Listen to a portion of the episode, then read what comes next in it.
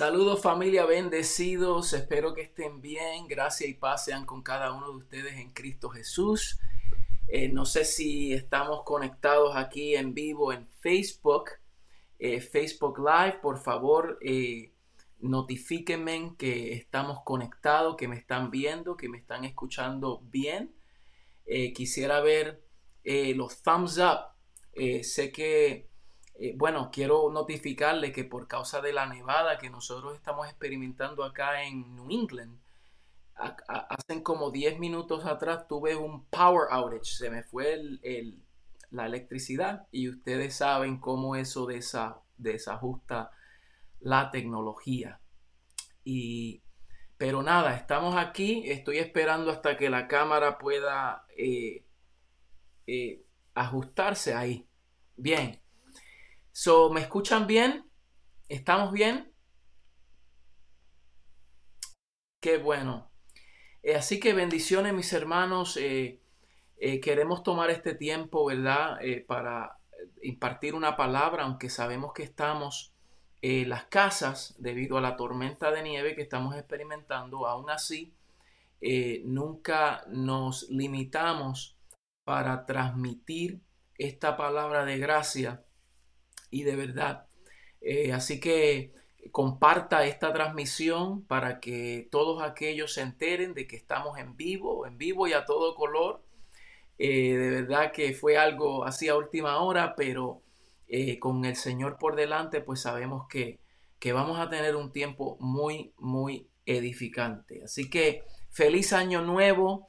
Es el primer domingo del año 2024 y estamos todos eh, emocionados, eh, contentos, eh, ya con este gran desafío de esta nevada que dicen que va a nevar hasta las 4 de la tarde más o menos.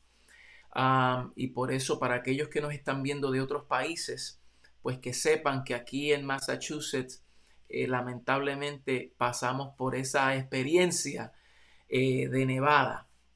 Y por eso estamos transmitiendo de esta forma y hoy pues no será como acostumbramos, pero eh, todavía el Señor quiere ministrarnos, tiene una palabra para nosotros en esta gloriosa mañana y, queremos aprovechar el tiempo para hacerlo.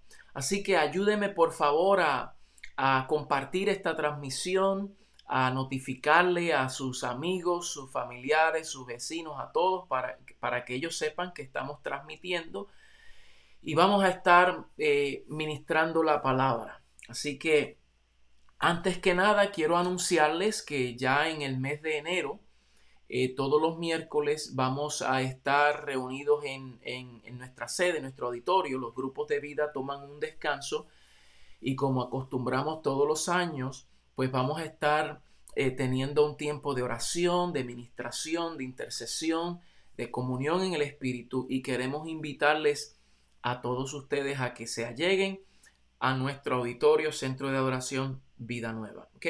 Así que vamos a orar, darle gracias al Señor y vamos a, a comenzar con esta palabra. Ya para las próximas estaremos más preparados con un tiempo de adoración, de ministración antes de la prédica, pero debido a que esto fue así inesperado para nosotros, pues pues vamos a, tomar un tiempo de oración ahora y luego pues vamos a compartirle la palabra del Señor, ¿ok? Así que acompáñeme a orar. Padre, te damos gracias, te bendecimos en esta hora, en este tiempo. Señor, agradecemos eh, este espacio, esta plataforma que nos permite llegar ante tantos hogares y tantas personas. Señor, te bendecimos te damos gracias, aún por este tiempo, aún por todas las cosas que, que, que, nos ocurren a nosotros. Nosotros te damos gracias porque tu palabra dice que para los que aman a Dios todas las cosas obran para bien para aquellos que conforme a su propósito son llamados.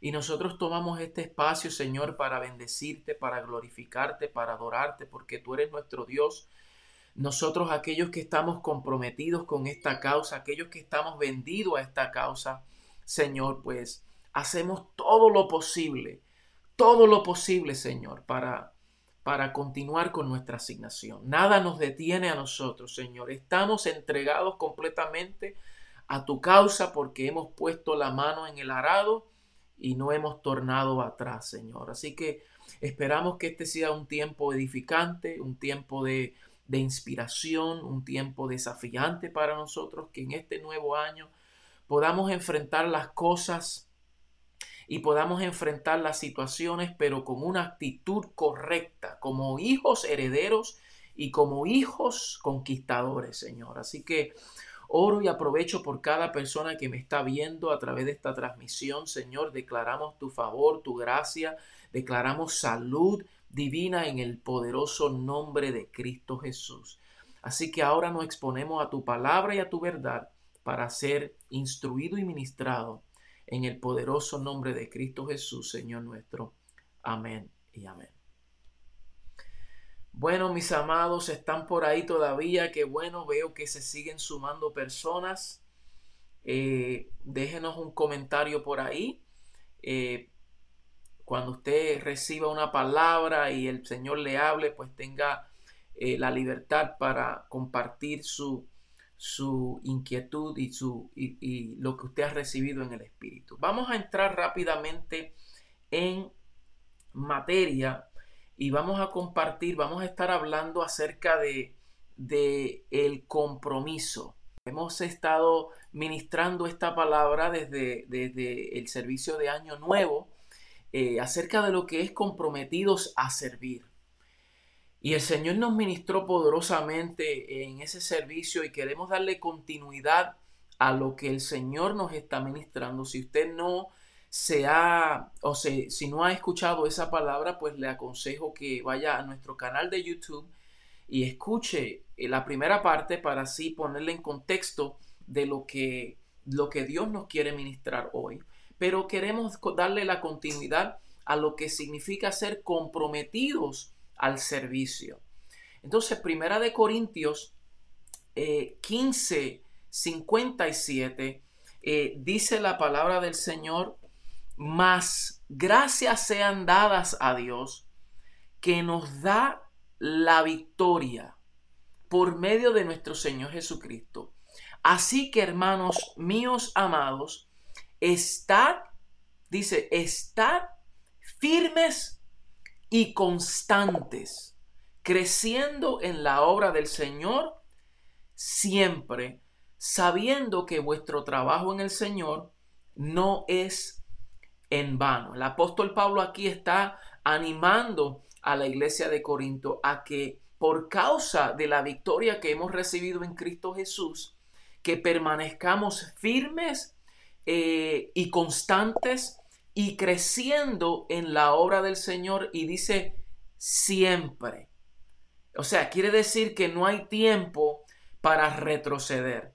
Es que siempre aquellos que hemos recibido esta gracia y aquellos que hemos nacido de nuevo y que hemos sido llamados por el Señor debemos de estar en continuo crecimiento, debemos de permanecer firmes y estar constantes y consistentes.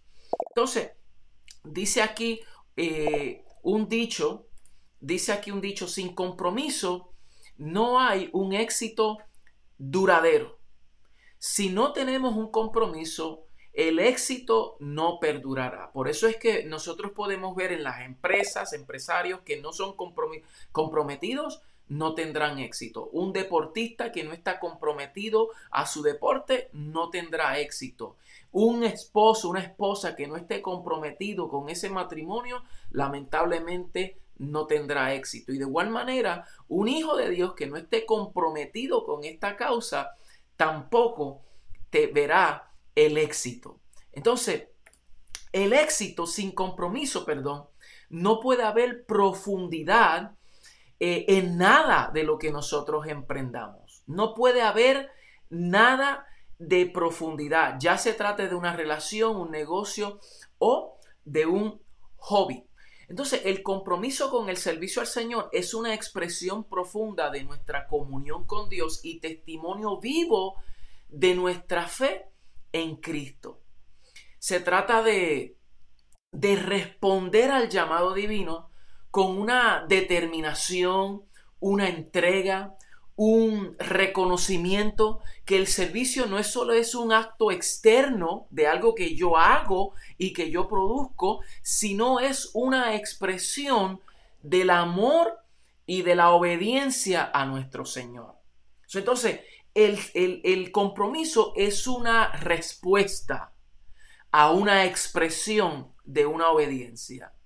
Su estar comprometido, estar comprometidos eh, con el servicio al Señor eh, es vital porque nos permite a nosotros eh, participar activamente en la obra que el Señor está llevando a cabo en el mundo. Estar comprometido nos hace participantes, nos involucra en lo que Dios está haciendo y produciendo. Y es a través del servicio que no solo impactamos a las vidas de otros, sino también experimentamos un crecimiento espiritual muy significativo en nuestra vida. De verdad que eh, le hemos servido al Señor desde los 18 años. Bueno, nací prácticamente en el Evangelio, pero ustedes saben que aunque, aunque uno nace en el Evangelio, hay un tiempo donde el Señor llega a nuestra vida y nosotros nos rendimos a Él completamente no porque mis padres le servían al Señor, sino porque el Señor se reveló a mi vida. Y desde los 18 años he experimentado esto y he notado que estar altamente comprometido produce un crecimiento exponencial en la vida de cada hijo de Dios. Y, podemos hablarlo por testimonio. Gracias a Dios por el compromiso que podemos crecer, podemos conocer. entonces, el servicio, e, es en el servicio eh, amoroso, el servicio desinteresado, que encontramos el propósito de nuestra vida siguiendo el ejemplo de nuestro Señor Jesucristo, quien dijo que Él vino no para ser servido, sino para servir. So, este compromiso eh, nos desafía para ser canales de bendición, compartiendo el amor de Dios, de una manera tangible y siendo instrumentos para la transformación de vidas. Entonces, además, el servicio al Señor es una forma de adoración activa. Eh, la adoración no se limita solamente a cantar. A veces nosotros cuando cantamos decimos estamos adorando al Señor y uno puede cantar sin adorar. Eh, mire American Idol. La gente canta y no significa que está adorando. Inclusive hay gente que le canta a Dios y no significa que le está adorando. Porque la verdadera adoración es un sacrificio vivo delante de Él en mente, corazón y cuerpo también. El Señor quiere que todo nuestro ser sea entregado en adoración a Él y cuando nos comprometemos es una muestra de ese amor y esa expresión de adoración que debe de reflejarse en nuestra devoción a aquel que nos llamó de las tinieblas a la luz. Entonces, en resumen, eh, en el compromiso con el servicio al Señor, eh, vemos que hay una expresión natural de nuestra relación con Dios.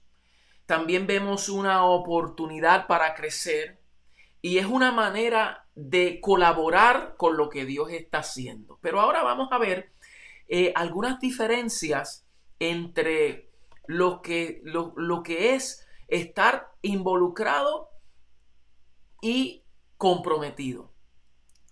Quiero quitar esto porque no lo incluye aquí.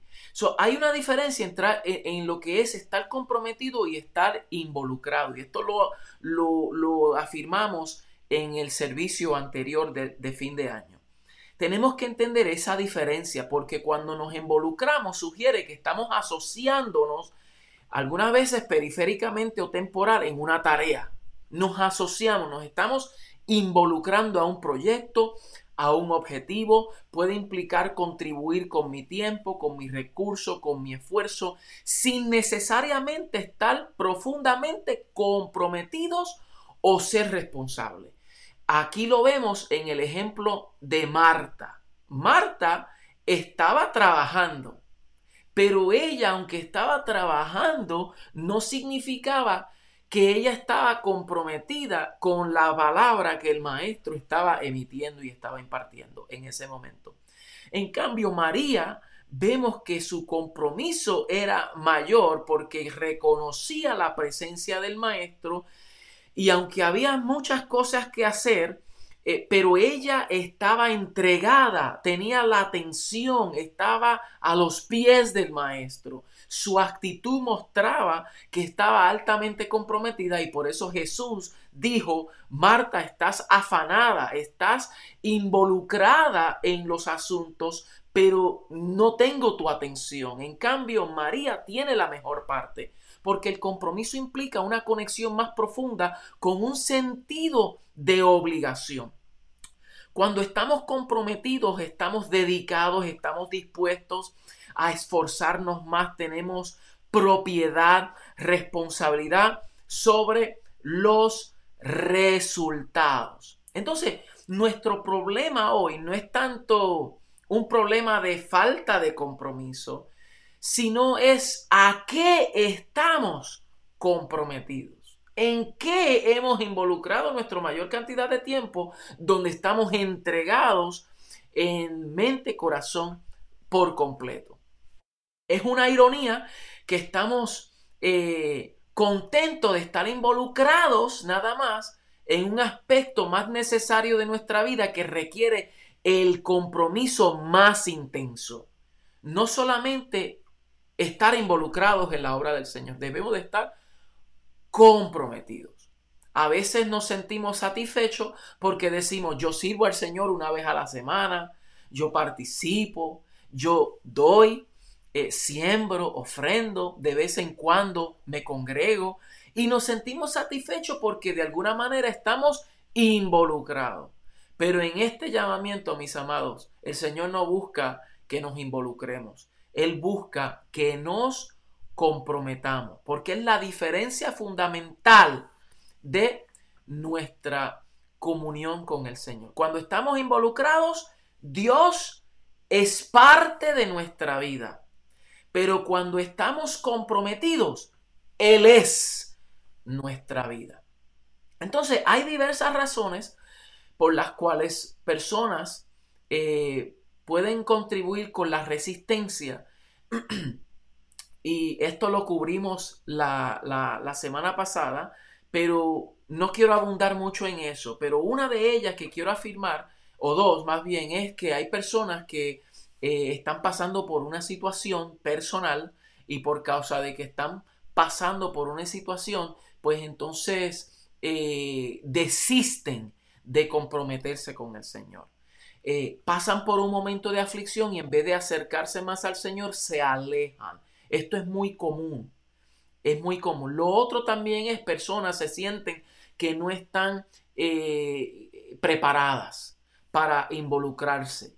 Eh, no se sienten adecuados o equipados. Y déjame decirle que el Señor nunca llama a gente capacitada, Él capacita a aquellos que Él llama. Así que si Él te llamó, Involúcrate, comprométete y tú verás grandes resultados en tu vida, tu familia y tu ministerio también. Ahora vamos a ver los ejemplos de aquellos, aquellas personas que no se comprometieron, porque siempre me gusta ver, ¿verdad? Eh, eh, lo positivo y lo negativo, los dos ángulos, para que nosotros podamos tener un cuadro más amplio y un entendimiento más amplio de estos principios que el Señor nos quiere ministrar.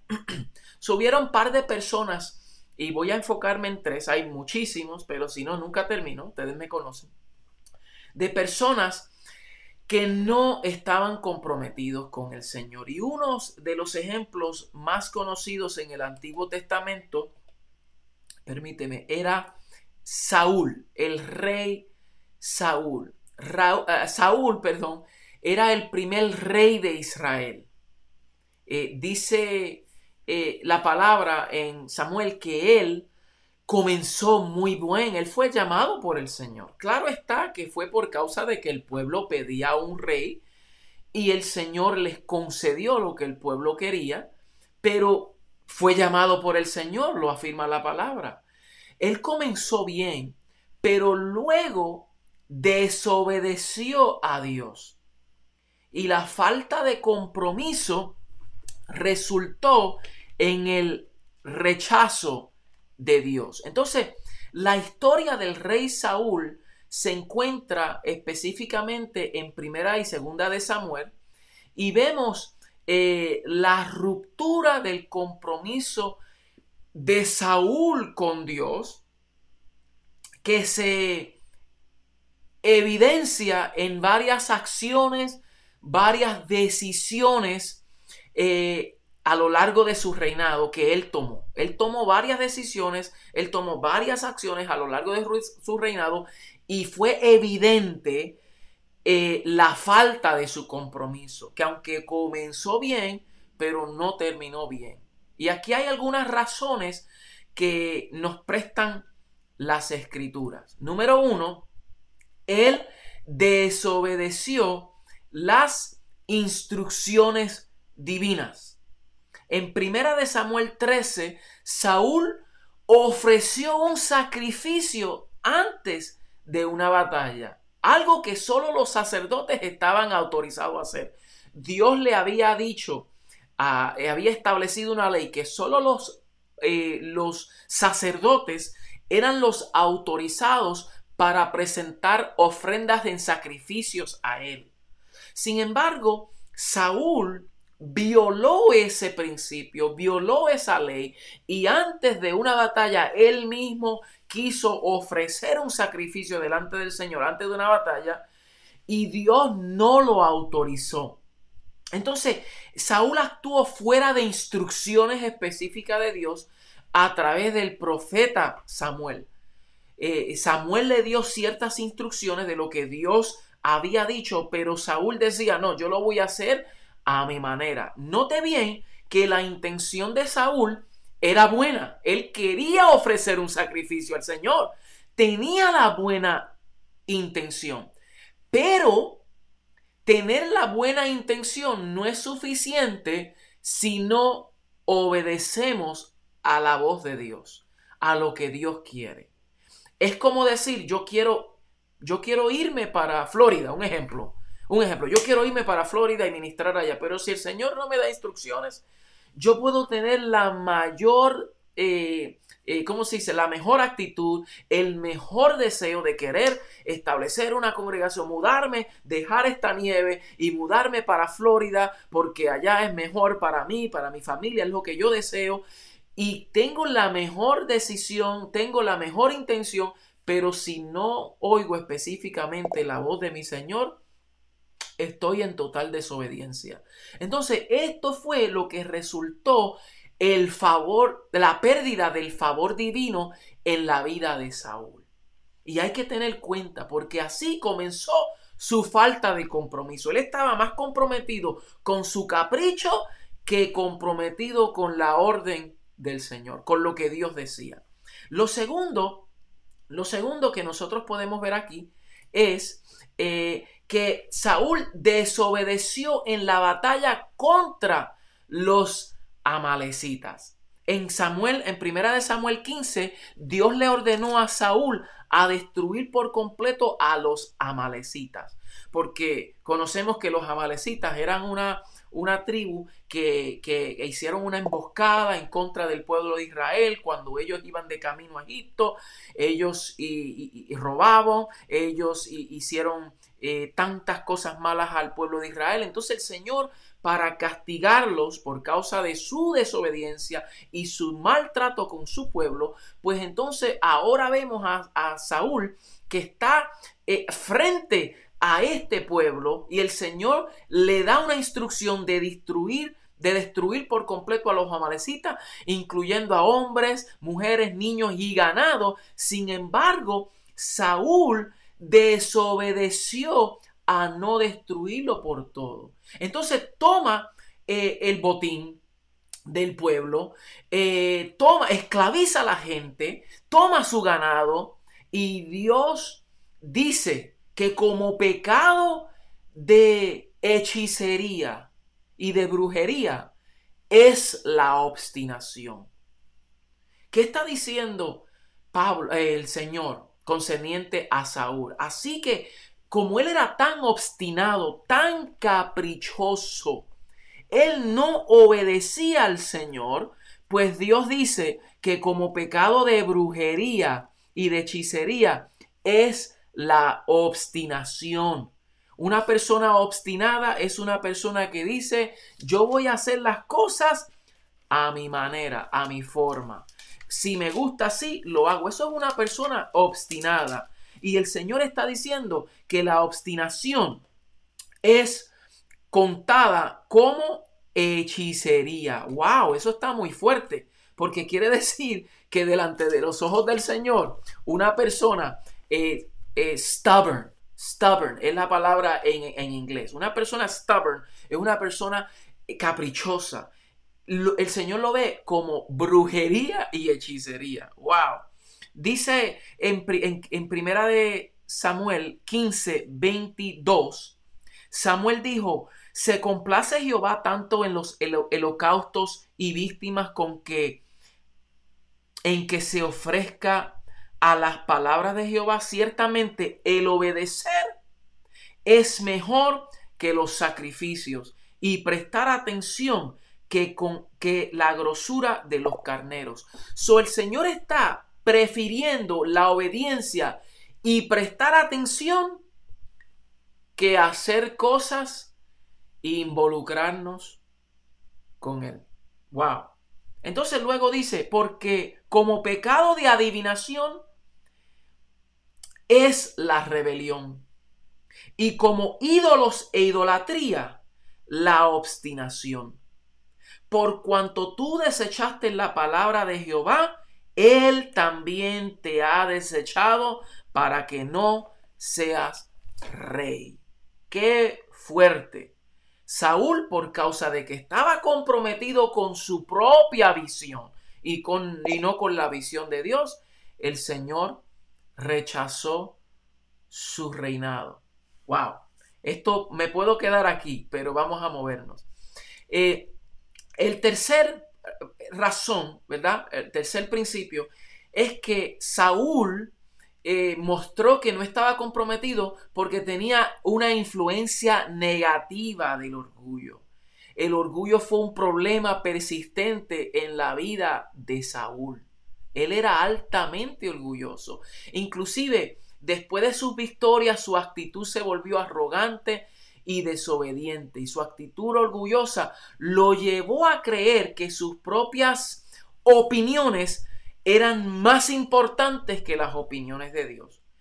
También cuando David eh, vencía a diez miles y el pueblo cantaba, Saúl mató a miles, pero David venció a diez miles, eso provocó un celo, provocó un celo en la vida de Saúl. ¿Por qué? Porque Saúl tenía una actitud que él era el que quería la preeminencia. Él era el que quería lograr. Y cuando escuchó un canto diferente, que David, que este joven, que ni siquiera usó su armadura, no usó los recursos que él le proveyó, Dios usó a David fuera y lo sacó fuera del modelo de Saúl.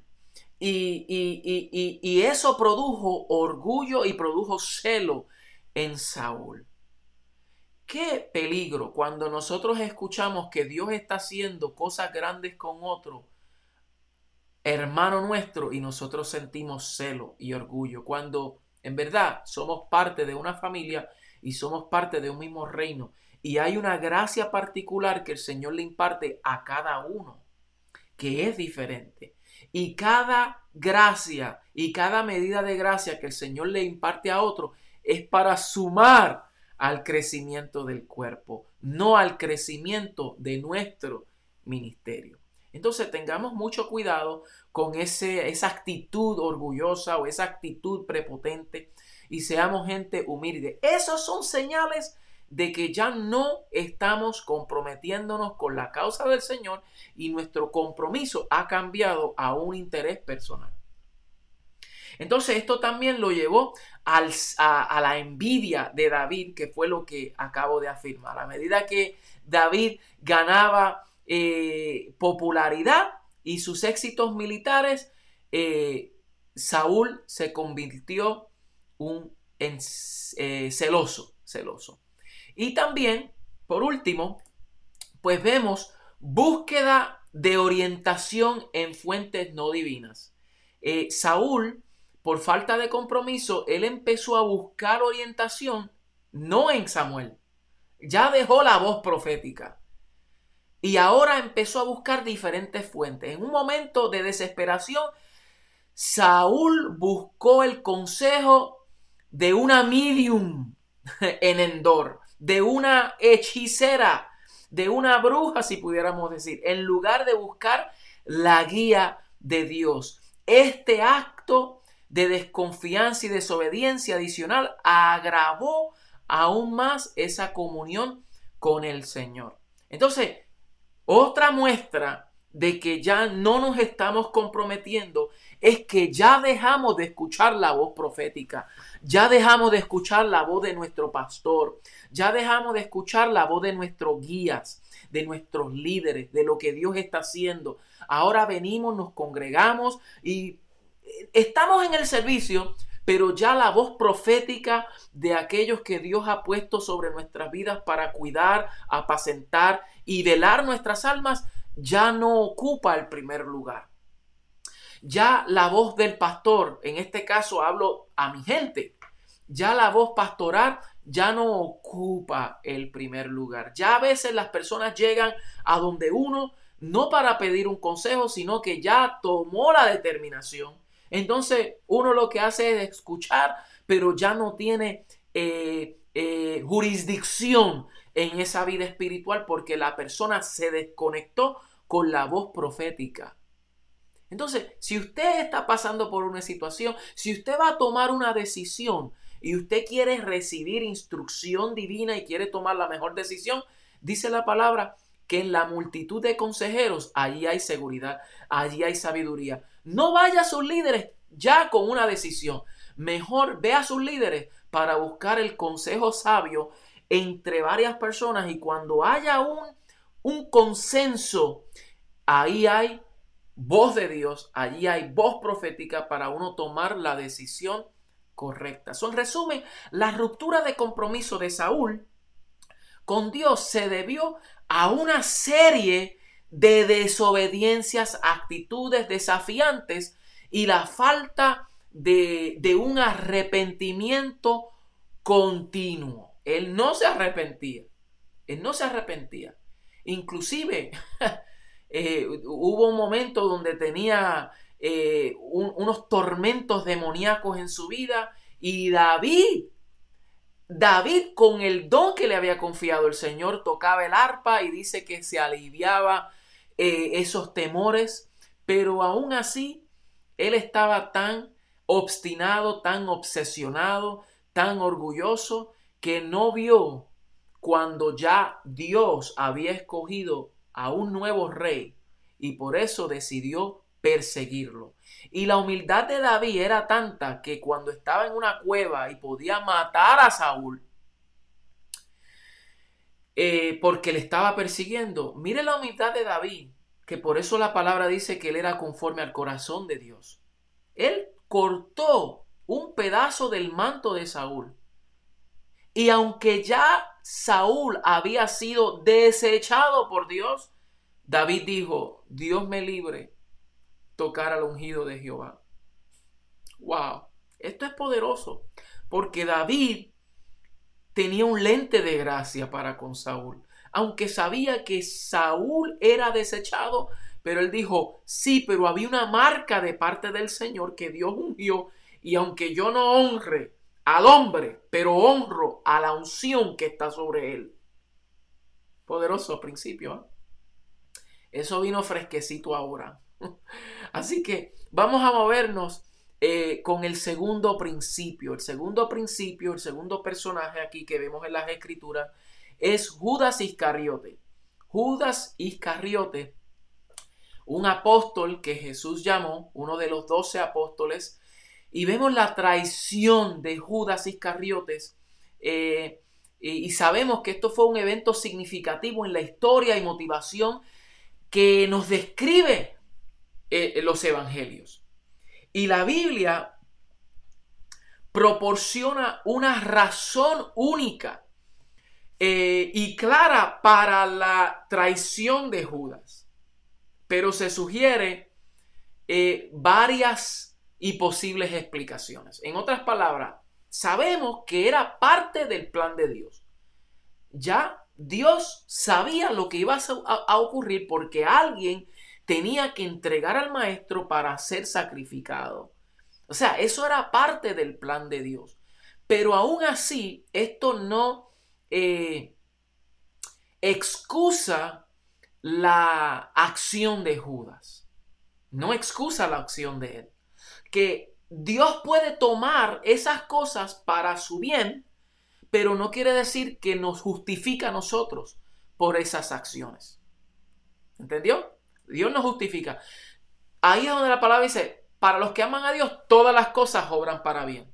Es cierto, aquellos que conforme son llamados a su propósito, eh, todas las cosas van a obrar a bien. Y van a haber situaciones negativas de parte de otro que van a ocurrirte a ti, que van a producir bendición y va a producir aumento en tu vida. Sí, pero, pero a pesar de eso, no significa que aquella persona no será juzgada o será excusada por su acción. No, el Señor todavía va a llevar a cuenta a todos por nuestras acciones, buenas o malas. Y aquí Judas no es la excepción. Y nosotros vamos a ver algunos ejemplos, algunas actitudes eh, que lo llevó a la falta del compromiso. Entonces, una de ellas en Mateo 26, eh, en Mateo 26, 14, Mateo 26, 14, vemos aquí, eh, permítame, déjame buscarlo, que no lo, no lo puse aquí en el, en el texto. En Mateo 26, 14, dice, si usted está conmigo puede buscar, entonces uno de los doce que se llamaba Judas Iscariote fue a los principales sacerdotes y le dijo, ¿qué me queréis dar? Y yo os lo entregaré. Y ellos le asignaron 30 piezas de plata y desde entonces buscaba oportunidad para entregarle. Mire qué cosa, que dice que cuando él fue a los sacerdotes para entregar a Jesús, él le pidió y dijo, ¿qué ustedes tienen para darme a mí? ¿Qué ustedes tienen para darme? Y ellos dijeron, te vamos a dar 30 piezas de plata. Entonces dice la palabra que desde entonces él buscaba cada oportunidad para aprender a Jesús. Entonces aquí se menciona que Judas acordó a entregar a Jesús por 30 piezas de plata. Wow, esto sugiere que la codicia podría haber sido eh, uno de los motivos detrás de esa traición. ¿Cómo esto se aplica a nuestra vida? ¿Cómo esto puede aterrizar a nosotros? Porque nosotros, si aprovechamos las oportunidades financieras y nos enfocamos en la codicia, vemos el Evangelio como fuente de ganancia, estamos actuando con la misma acción de Judas. Estamos actuando como Judas. ¿Por qué? Porque el interés nuestro es la codicia la codicia, la riqueza.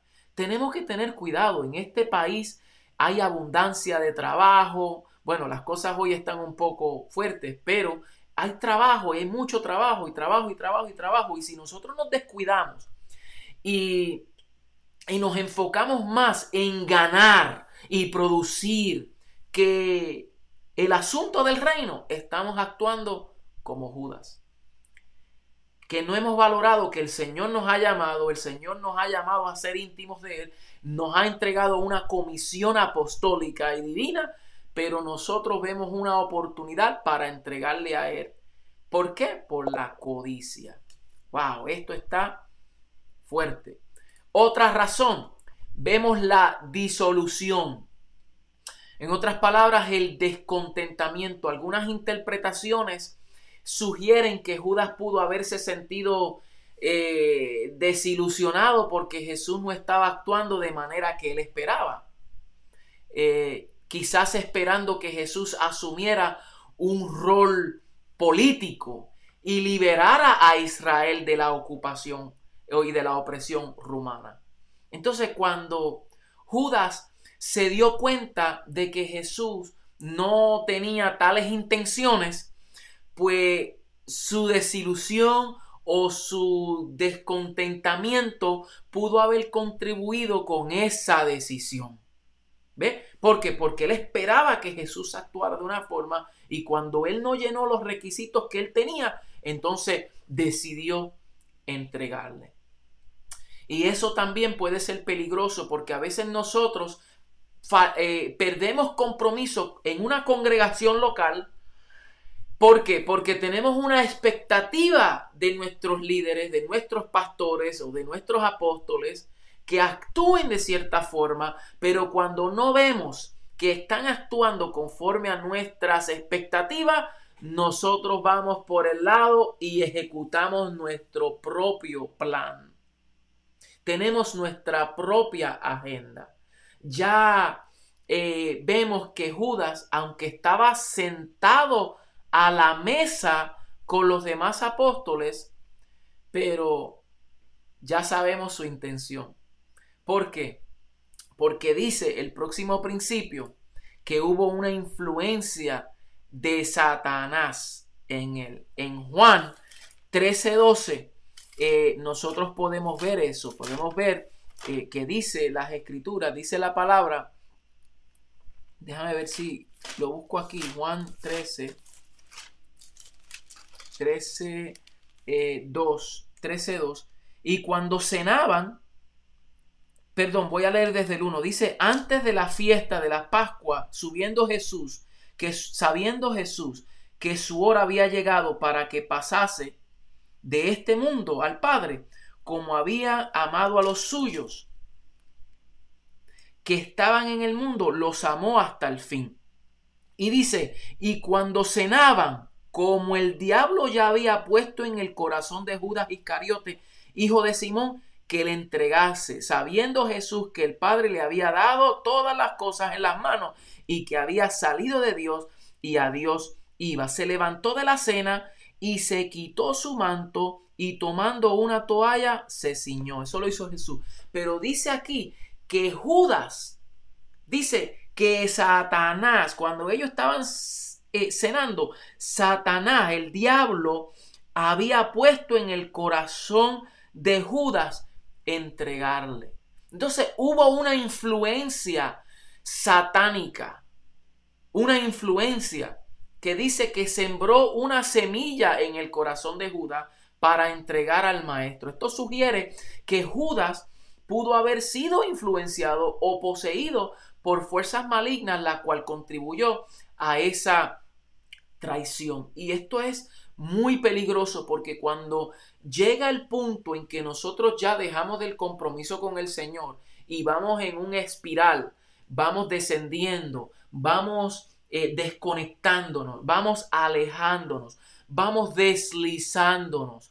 Ya dejamos de oír al Señor, ya eh, esa presencia del Espíritu está contristada, ya no tiene fuerza en su vida porque ya no se reconoce. Entonces cualquier fuerza del enemigo, cualquier dardo del enemigo puede entrar. Por eso Pablo decía que necesitamos el escudo de la fe para apagar los dardos de fuego del maligno. Quiere decir que la fe, permanecer en fe, apagan los dardos del maligno que quieren sembrar una semilla de entrega, de, de traición al maestro. Wow. Entonces, cuando entregamos a otro, cuando traicionamos a otro, es una muestra que el escudo de la fe ha bajado, que hemos perdido el compromiso. Entonces, cabe destacar la falta de compromiso de Judas. Estaba lleno de sí mismo y como consecuencia traicionó al que lo llamó. Wow. Entonces, por último, vamos a ver a Demas. Demas fue un compañero que trabajó con Pablo. Eh, pero más tarde dice la palabra que lo abandonó, probablemente debido al amor por el mundo. Entonces, en Filemón 1.24 eh, hace la primera mención eh, de Demas y, donde dice que el apóstol Pablo lo menciona como uno de sus colaboradores. Mire esto, porque lo menciona como un colaborador. ¿Qué significa un colaborador? Un colaborador es uno que está participando, que se está involucrando. Pero involucrarse y colaborar no es suficiente si no hay un compromiso. Por supuesto que el involucramiento y, la participación es importante. Estamos, eh, estamos colaborando con la obra del Señor, somos colaboradores en la edificación del Señor, estamos colaborando en el, en el servicio, estamos entregados, eh, eh, estamos sirviendo, estamos participando, nos estamos involucrando, pero sin compromiso no llegamos a más profundidad. Sin compromiso, ese involucramiento y esa colaboración algún día va a cesar. Entonces, la segunda mención de eh, Demas, en la segunda mención, mire lo que dice ahora Pablo. Mire lo que Pablo está diciendo. Segunda de Timoteo 4, 9, 10. Dice, Timoteo, por favor, ven lo más pronto posible. Demas me abandonó ¿Y por qué le abandonó? Dice, porque ama las cosas de esta vida y se fue a Tesalónica. Ay, ay, ay, ay. Dice aquí, ¿por qué razón Demas abandonó a Pablo? Porque amó más las cosas de esta vida. Amó más las cosas de este mundo. Cuando uno deja de conectarse en una congregación local, y esto lo vemos en todas las congregaciones. Si usted está viendo esta transmisión y usted es de, no importa el país que me esté viendo, y usted ha dejado de congregarse, ha dejado de conectarse, ha dejado de sembrar, ha dejado de contribuir, está actuando como Demas, que en un momento estaba colaborando con una obra, pero algo ocurrió en el camino, en el momento, se descontentó, se desilusionó, se desenfocó y abandonó a aquellos que el Señor puso en su vida para que le dirigiese y usted abandonó. ¿Por qué? Porque amó más las cosas seculares, las cosas del mundo, las cosas materiales. Entonces, la expresión amando este mundo, que dice Pablo, que Demas amó más a este mundo, indica que su corazón y sus prioridades se habían desviado, se desviaron hacia asuntos mundanos en lugar de permanecer fiel al servicio y ministerio de Dios. Entonces, la Biblia nos proporciona a nosotros perdón, la Biblia no proporciona más detalles sobre la vida eh, de Demas. Eh, no nos dice más allá de eso, ni siquiera si se arrepintió, eh, por lo cual su historia es inconclusa. Entonces, no vemos más, no escuchamos más a Demas en las escrituras. Vemos que él fue un colaborador y que él abandonó a Pablo. Lo único que dice de Demas. Lo cual me indica a mí que cuando no hay un compromiso, nosotros no somos parte de la historia. We're not history makers. Pero aquellas personas comprometidas son aquellos que sus nombres perduran. Y obviamente que no estamos aquí para que nuestro nombre y nuestro llamado y nuestro título sea visto, sino que la gloria y la imagen de Cristo sea vista a través de nuestra vida pero sí queremos ser colaboradores, sí queremos ser embajadores, sí queremos ser aquellos portavoz de, este glorioso evangelio y este ministerio. Entonces ahí sí que nuestro, el Señor tomará en cuenta aquellos que han eh, participado con Él de una forma comprometida. ahora vamos a ver algunos, eh, algunas Eh, características, características, y con esto voy concluyendo, características de aquellos comprometidos. Perdón. Vamos a ver las características de los comprometidos.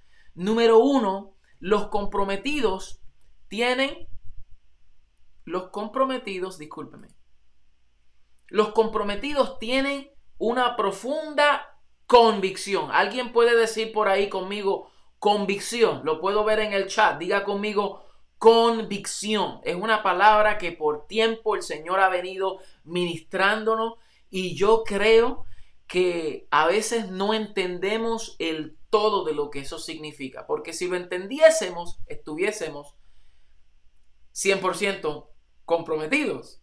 Entonces, no todos entendemos el peso de esta palabra de convicción. Convicción en, es una palabra que en el mundo moderno viene de, de ser convicto. O sea, es un convict, es una persona encarcelada, ah, eh, secuestrada o una persona eh, presa. Es una persona confinada, es un convicto, es alguien que está confinado. Y de esa manera, pues la convicción nuestra es que estamos confinados a una verdad. Estamos entregados totalmente por completo a una verdad. Y aquí sí que yo me atrevo a decir que estamos presos o que queremos ser presos. Queremos ser esclavos de la verdad. Pablo decía, yo, Pablo, esclavo de Jesucristo, Obviamente él no estaba hablando de una esclavitud del pecado, de la potestad, de, la muerte, nada de eso. Él estaba hablando de que es ser esclavo de Jesucristo. Eh, primero decía yo, Pablo, apóstol de Jesucristo. Después decía Pablo, siervo de Jesucristo. Y terminó diciendo yo, Pablo, esclavo de Jesucristo. Porque él se sentía confinado a esta verdad. Entonces, aquellos que estamos comprometidos tenemos una convicción profunda esto me habla de una firme creencia en una misión. Y por eso nada nos detiene. Por eso aquellas personas que están altamente comprometidas no se dejan llevar por las condiciones de la vida las aflicciones del tiempo, por las enfermedades, por las situaciones, por los pleitos, por las condiciones del tiempo, por el estado de ánimo, cómo yo me siento hoy. Entonces, es lo que no me gusta, si no me gusta cómo están haciendo las cosas, eso no muestra convicción. Convicción es una persona que está totalmente segura, totalmente entregada, tiene una fe inquebrantable en la promesa de Dios y tiene un compromiso con ese llamado, cueste lo que cueste, lo hace porque quiere obedecer a su Señor. Cuando hay convicción, hay pasión. Cuando hay convicción, hay determinación. Cuando hay convicción, hay perseverancia. ¿Qué fue lo que, lo que pudo eh, mantener a los apóstoles enfocados a llegar a la meta? La convicción. Eh, lo segundo que vemos de aquellos que están comprometidos es eh, que los comprometidos tienen, ah, discúlpeme, los comprometidos, ah, hice esto mal, discúlpenme, discúlpeme, me faltó una gráfica aquí, y es que los, los comprometidos, los comprometidos tienen valentía, valentía, son valientes, eh, tienen una disposición para, para para enfrentar desafíos y oposición. Gente comprometida tienen una disposición alta. No le temen a las circunstancias, no le temen a las oposiciones. Tienen audacia para dar un paso de fe.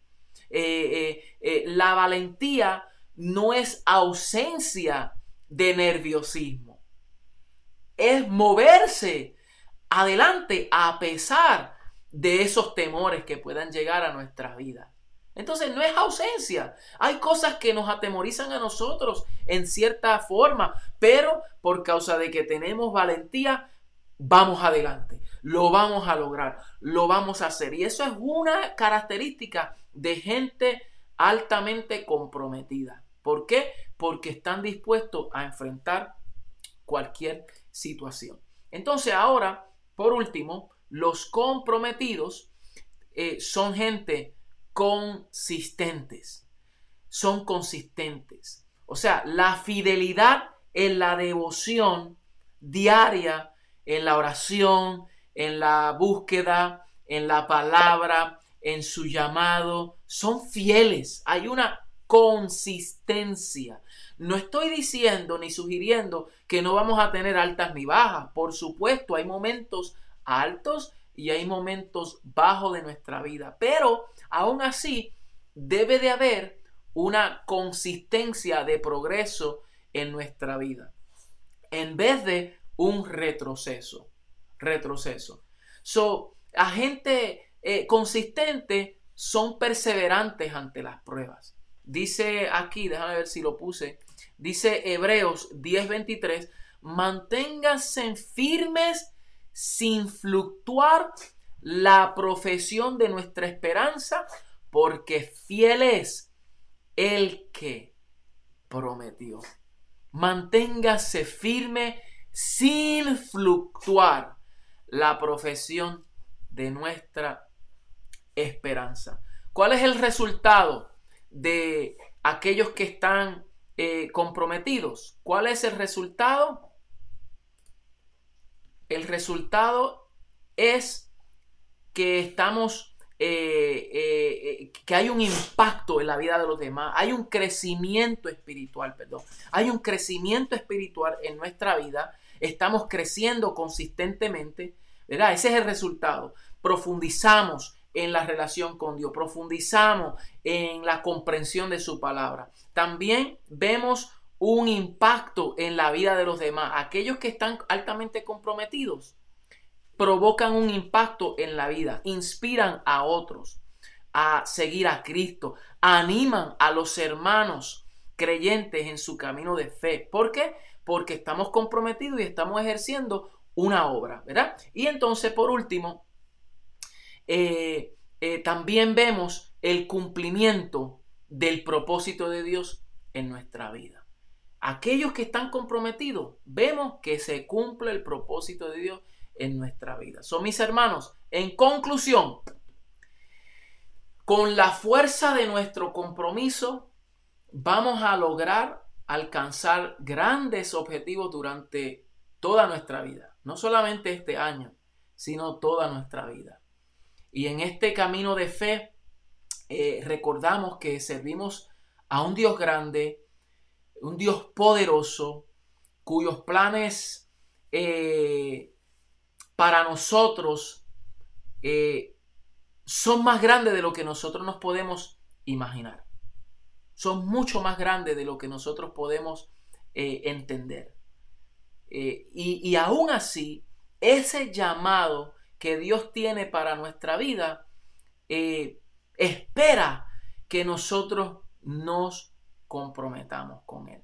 So, mantenernos comprometidos con el Señor es como eh, sembrar semillas de esperanza y justicia en un mundo que anhela su luz.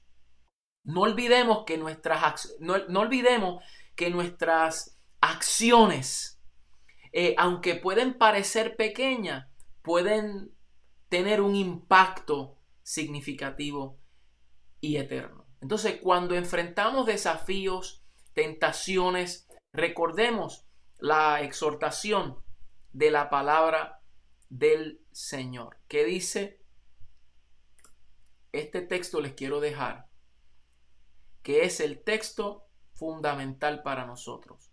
Dice, Así que, hermanos míos amados, estad firmes y constantes, creciendo en la obra del Señor siempre, sabiendo que vuestro trabajo en el Señor no es en vano. Cada oración, cada acto de bondad, cada esfuerzo dedicado al Señor no va a pasar desapercibido. Dios nos ha llamado a ser luz en la oscuridad, a ser testigo de, de su amor, de su gracia, y debemos de mantenernos firmes y constantes. Así que Proverbios 4 dice, examina la senda de tus pies y todos tus caminos sean rectos. No te desvíe ni a la derecha ni a la izquierda. Que esta palabra eh, nos desafía a nosotros, que renovemos eh, nuestro compromiso con el Señor en este año. Oramos que el Espíritu nos fortalezca, nos dé sabiduría en cada paso y que lo que emprendemos para el Señor lo hagamos para su gloria, sabiendo que lo que hacemos lo hacemos para el Señor y no para los hombres, y lo que hacemos no es en vano. Así que reciba esta palabra, que la paz de nuestro Señor Jesucristo sobrepase todo entendimiento, que les guarde sus corazones y oramos para que, eh, para que, para que esta palabra eh, eh, produzca raíz en nuestra vida, que no seamos oidores olvidadizos, sino hacedores de ella. Que sea un año diferente, que nos comprometamos no solo con el Señor, sino con, con nuestras familiares también. Eh, Padre, te doy gracias y te bendecimos, Señor. Hemos hablado tu palabra, hemos predicado, Señor, una palabra que nos inspira, nos motiva, nos desafía, eh, pero una palabra que nos enriquece.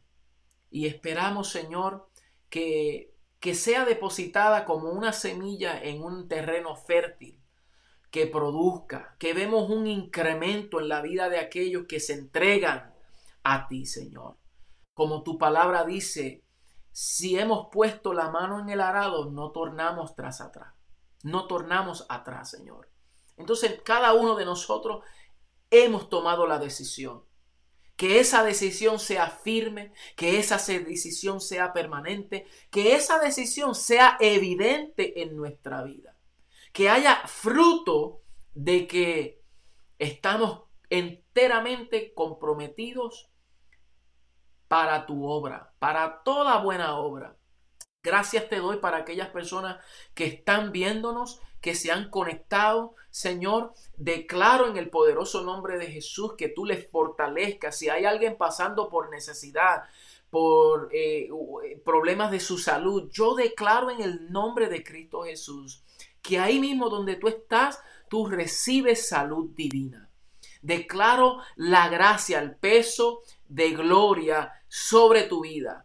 Ahora en el nombre de Cristo Jesús. Se afirma tu salud, tus pulmones, se, se reincorpora eh, tus pensamientos, si son problemas de mentales, si son depresiones, si son ansiedades, angustias, si están pasando por momentos de dolor, ahí mismo en el chat escríbenos, queremos saber si estás pasando por una situación, queremos ministrarte. Si tú quieres eh, eh, tomar esta, este caminar de fe nuevo y decir, yo quiero entregar mi vida a Jesucristo. Si eres una persona nueva que estás escuchando esta palabra, ahí mismo en el chat, ponlo, que tú quieres comprometerte con el Señor, con tu llamado, que quieres eh, renovar tu vida con el Señor. Hazlo de una manera profética. Alinea tu oído a la voz profética del Espíritu y tú verás el incremento y el progreso de Dios en tu vida para este nuevo año. Así que en el nombre de Cristo Jesús declaro esa palabra.